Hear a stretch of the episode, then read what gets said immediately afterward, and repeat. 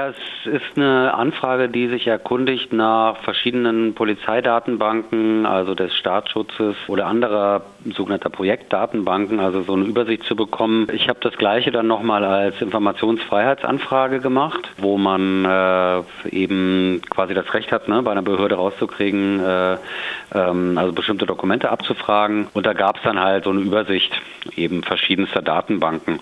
Und der Hintergrund war die, das Bedürfnis, mal so ein bisschen Licht ins Dunkel zu bringen. Also es hat ja auch äh, im Rahmen des G20 viel Debatte darum gegeben, um die äh, polizeilichen Datenbanken, wo dann Journalisten drin waren, um da drin einfach mal ein bisschen klarer zu sehen. Also im Bezug auf in den G20 ist es ja durchaus bekannt, dass gerade das BKA und die Verfassungsschutzämter grundsätzlich sehr, sehr viel speichern. Also es ist auch keine Neuheit. Gibt es aus dieser Anfrage heraus irgendwas Spezielles, was jetzt tatsächlich vorher nicht bekannt war, was besonders interessant wäre? Naja, es wurde quasi nochmal äh, ein bisschen ausdifferenziert. Also welche Datenbanken gibt es?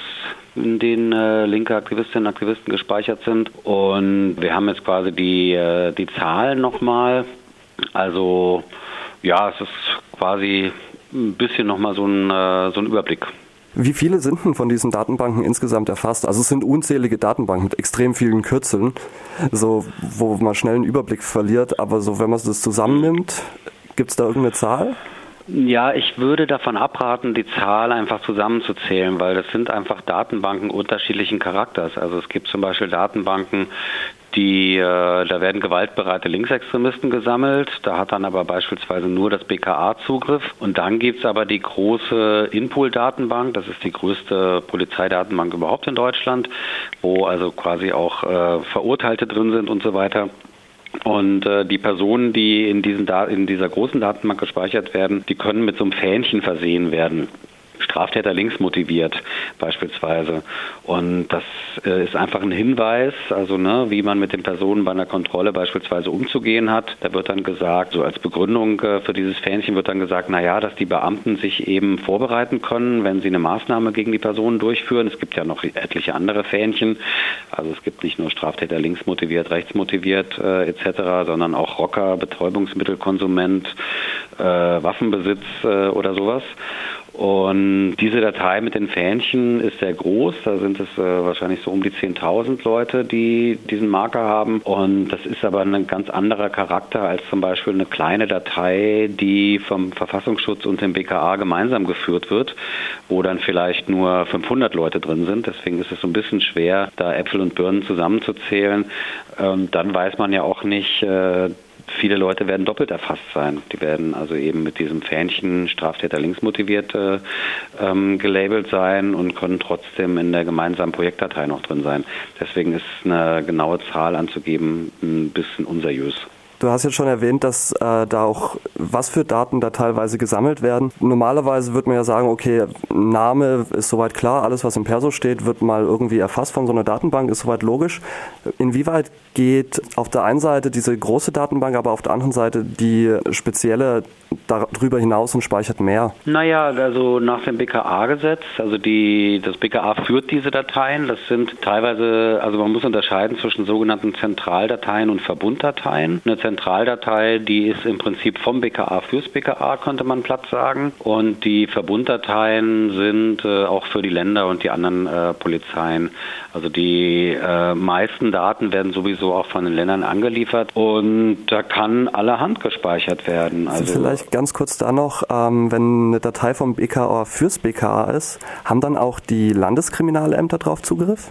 Das ist eben unterschiedlich. Also es okay. gibt welche, wo die, äh, wo die Landeskriminalämter zwar äh, Daten anliefern, das ist dieser sogenannte Krimin äh, ähm, kriminalpolizeiliche Meldedienst, und das BKA sammelt die, kann aber nur selber darauf zugreifen. Also so eine Datei gibt es auch. Die ist hm, vergleichsweise klein. Ähm, und dann gibt es halt, äh, also diese große, von der ich vorhin gesprochen habe, diese Input-Datei, da können im Prinzip alle drauf zugreifen, beispielsweise. Und dann gibt es aber zum Beispiel Beispiel Zentraldateien, äh, da ist die, da ist die Abfrage dann eben deutlich limitierter. Also zum Beispiel die äh, so eine Spezialdatei politisch motivierte Kriminalität links. Da kann nur das Bundeskriminalamt beispielsweise abrufen. Und du hattest ja noch gefragt, also was da äh, gespeichert wird. Also über ja. die Person selber kann allerhand gespeichert werden. Also natürlich die gewöhnlichen Personendaten, die im Ausweis stehen, aber auch Fotos, äh, sowas wie bekannte Aufenthaltsorte, Personenbeschreibungen. Dann äh, gibt es so ein äh, Terminus kriminologische Kurzbeschreibung. Also ne, was für ein schlimmer Finger ist die äh, bestimmte Person beispielsweise, Mailadressen, IP-Adressen, äh, auch so Alias-Adressen, äh, die man beispielsweise nutzt. Gibt ein Feld für Vermerke, also ne, sonstiges. Also es ist, ein, ist doch schon so ein relativ breites Feld an Informationen. Was ich aber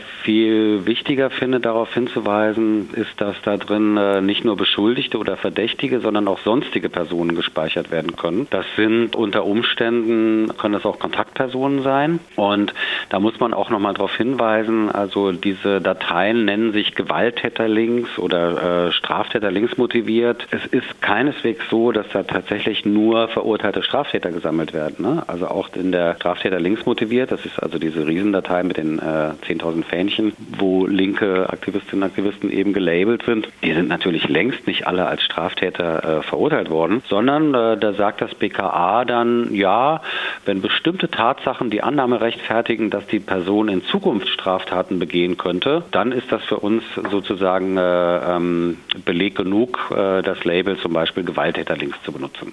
Das wäre dann zum Beispiel auch die Teilnahme bei einer anarchistischen 1. Mai-Demonstration, oder? Unter Umständen. Also wenn das beispielsweise aus den Ländern äh, dann gemeldet wird, dann kann die Person vom BKA erfasst werden. Also ich meine, über diese, über diese Praxis weiß man nicht so viel, ne? wie durch welche Vorfälle die Leute dann tatsächlich in diesen Dateien landen.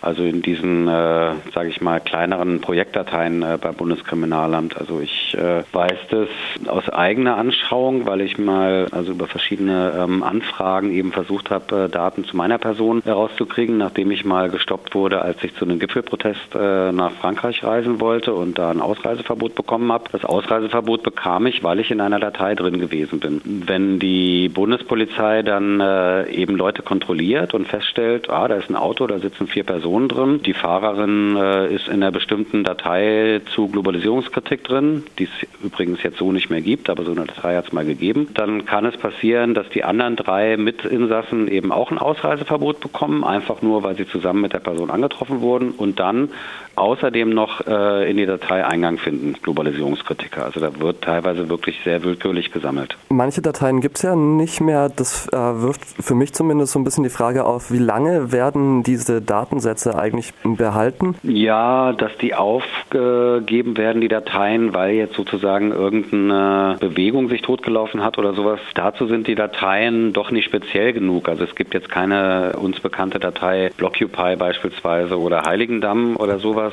sondern die Dateien sind ja schon auch relativ, sage ich mal so, Container-Dateien, die man auch später, sage ich mal, für andere Phänomene noch benutzen kann. Jeder Eintrag in der polizeilichen Datenbank unterliegt, je nachdem, was es ist, einer bestimmten Prüfungsfrist. Also die Einträge müssen immer gecheckt werden, ob sie überhaupt noch gespeichert werden dürfen oder müssen. Dazu muss man auch sagen, dass die Polizeien natürlich auch keinen Datenmüll äh, haben wollen. Also Daten sind irgendwann für sie auch wertlos. Also ich bin kein Freund von der These, dass die Polizei sammelt und aufhebt, was sie kann. Ich glaube, die müssen auch ein bisschen gucken, dass sie da drin äh, überhaupt noch navigieren können. Und deswegen haben die natürlich prinzipiell auch erstmal ein Interesse dran, diese Daten zu überprüfen, ob die noch gespeichert werden müssen oder nicht. Auf der anderen Seite wissen wir aus dem Kontext des G20-Gipfels, die Journalisten, die da äh, in diesen Dateien gespeichert waren als linke Aktivisten oder sogenannte, also ne, die waren ja auch als Straftäter gelabelt beispielsweise zum Teil. Die waren teilweise zehn Jahre da drin schon gespeichert. Also da hat entweder diese Überprüfung nicht stattgefunden oder die Überprüfung hat stattgefunden und man hat aber pauschal einfach gesagt, wir gucken uns das gar nicht an, wir machen einfach das Häkchen, wird weiter gespeichert. Nach welchen Kriterien, das weiß man nicht, weil die Polizei da oft auch in einem relativ unkontrollierten äh, rechtsfreien Raum agiert. Der Bundesdatenschutzbeauftragte hat sich, äh, also der überprüft diese Dateien manchmal und das war doch ziemlich interessant, weil äh, der, also zum Beispiel diese Datei PMK Links heißt die,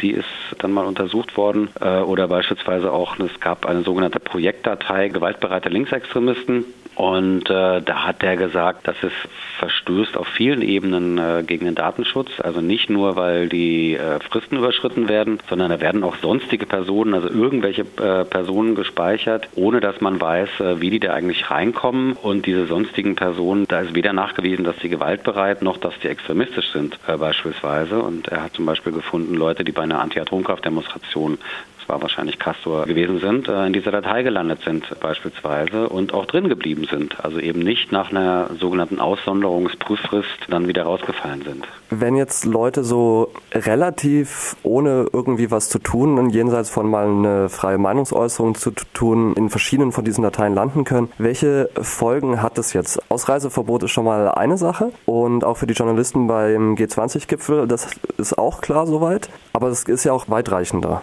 Naja, das kommt auch ein bisschen darauf an, in welcher Datei man eben drin ist. Also es ist ja zum Beispiel so, dass bei einer gewöhnlichen Polizeikontrolle werden ja nicht alle diese Dateien abgefragt, sondern da wird dann zum Beispiel die Input-Datei abgefragt und das kann aber doch empfindliche Repressalien bedeuten. Also wenn da zum Beispiel der Personalausweis kontrolliert wird in der Verkehrskontrolle und dann poppt der Marker auf, Straftäter links motiviert oder auch Cannabiskonsument, diesen Marker gibt es auch, also Betäubungsmittelkonsument, dann kann das natürlich bedeuten, äh, dann hat das natürlich einen Einfluss auf die Behandlung, die du dann erfährst äh, durch die Polizei bei der Kontrolle. Also als Betäubungsmittelkonsument kannst du davon ausgehen, dass ganz bestimmt das Auto oder du selber äh, durchsucht wirst. Wenn da steht Straftäter links motiviert, dann kann das passieren, dass vielleicht die Pistole ein bisschen lockerer sitzt bei der Polizei und dass du vielleicht auch durchsucht wirst. Das sind so die, die Konsequenzen, die, die so ein Eintrag hat, also doch relativ weitgehend. Oder halt, ne, wie beim G20, also bei so einer Sicherheitsüberprüfung, bist du halt sozusagen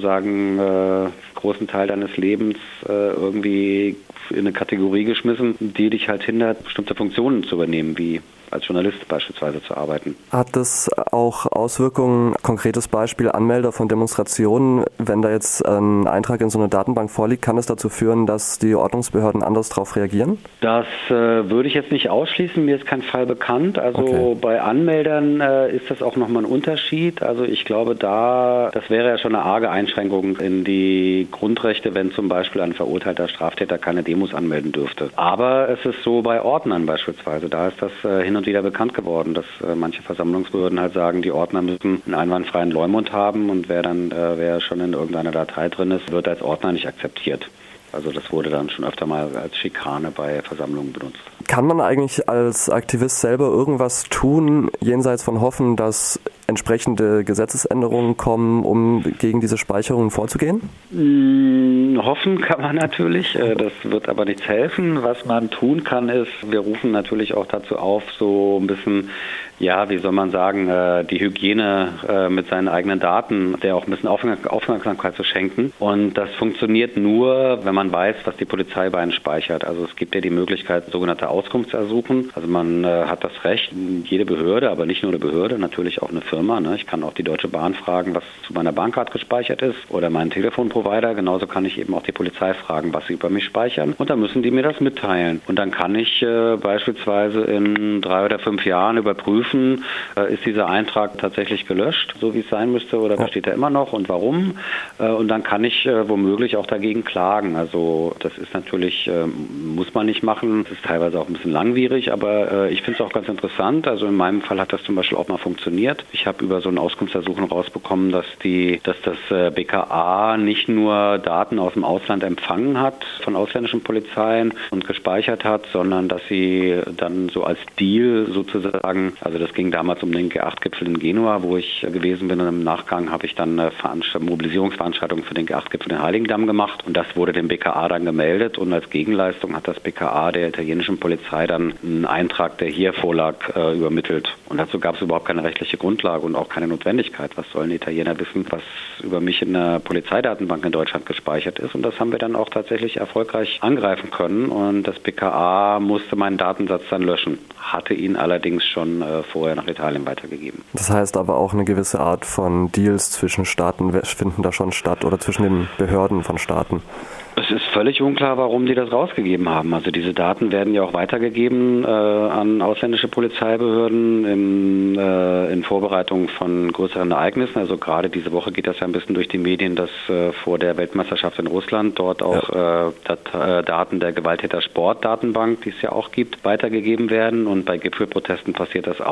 Das Prozedere ist völlig unklar. Wir wissen nicht, nach welchen Kriterien. Also normalerweise wird da nicht die gesamte Datenbank, zum Beispiel PMK Links, ne, politisch motivierte Kriminalität links weitergegeben, sondern bestimmte einzelne Personen, aber nach welchem, nach welcher Maßgabe werden die jetzt ausgesucht? Ist völlig unklar. Und dann äh, wird die Polizeibehörde, die die Daten kriegt, muss dann unterschreiben, ja, wir versprechen, dass wir die drei Monate nach dem Ereignis löschen. Äh, es lässt sich natürlich aus Deutschland überhaupt nicht überprüfen, ob die russische Polizei oder beispielsweise die französische Polizei, die beim NATO-Gipfel 2009 solche äh, Daten bekommen hat, ob die dann wirklich gelöscht werden oder ob man dort dann nicht noch Repressalien äh, ausgesetzt ist wegen der Datenweitergabe. Ich kann aber auf jeden Fall nur empfehlen, also nochmal zurück zurück zu diesen Auskunftsersuchen, das regelmäßig zu machen. Also es gibt eine Webseite, die das seit vielen Jahren auch äh, automatisiert. Also man kriegt so ein PDF generiert, man muss da im Prinzip nur seine, also Name und Adresse eingeben und dann äh, Häkchen machen bei all den Behörden, wo man so eine Anfrage stellen will. Und dann kriegt man die PDFs ausgespuckt. Da stehen dann auch schon die richtigen Paragraphen drin, auf die man sich bei so einer Anfrage bezieht. Man muss eine Briefmarke draufkleben äh, und dann ab die Post. Manche Kriminalämter verlangen noch beispielsweise eine Kopie des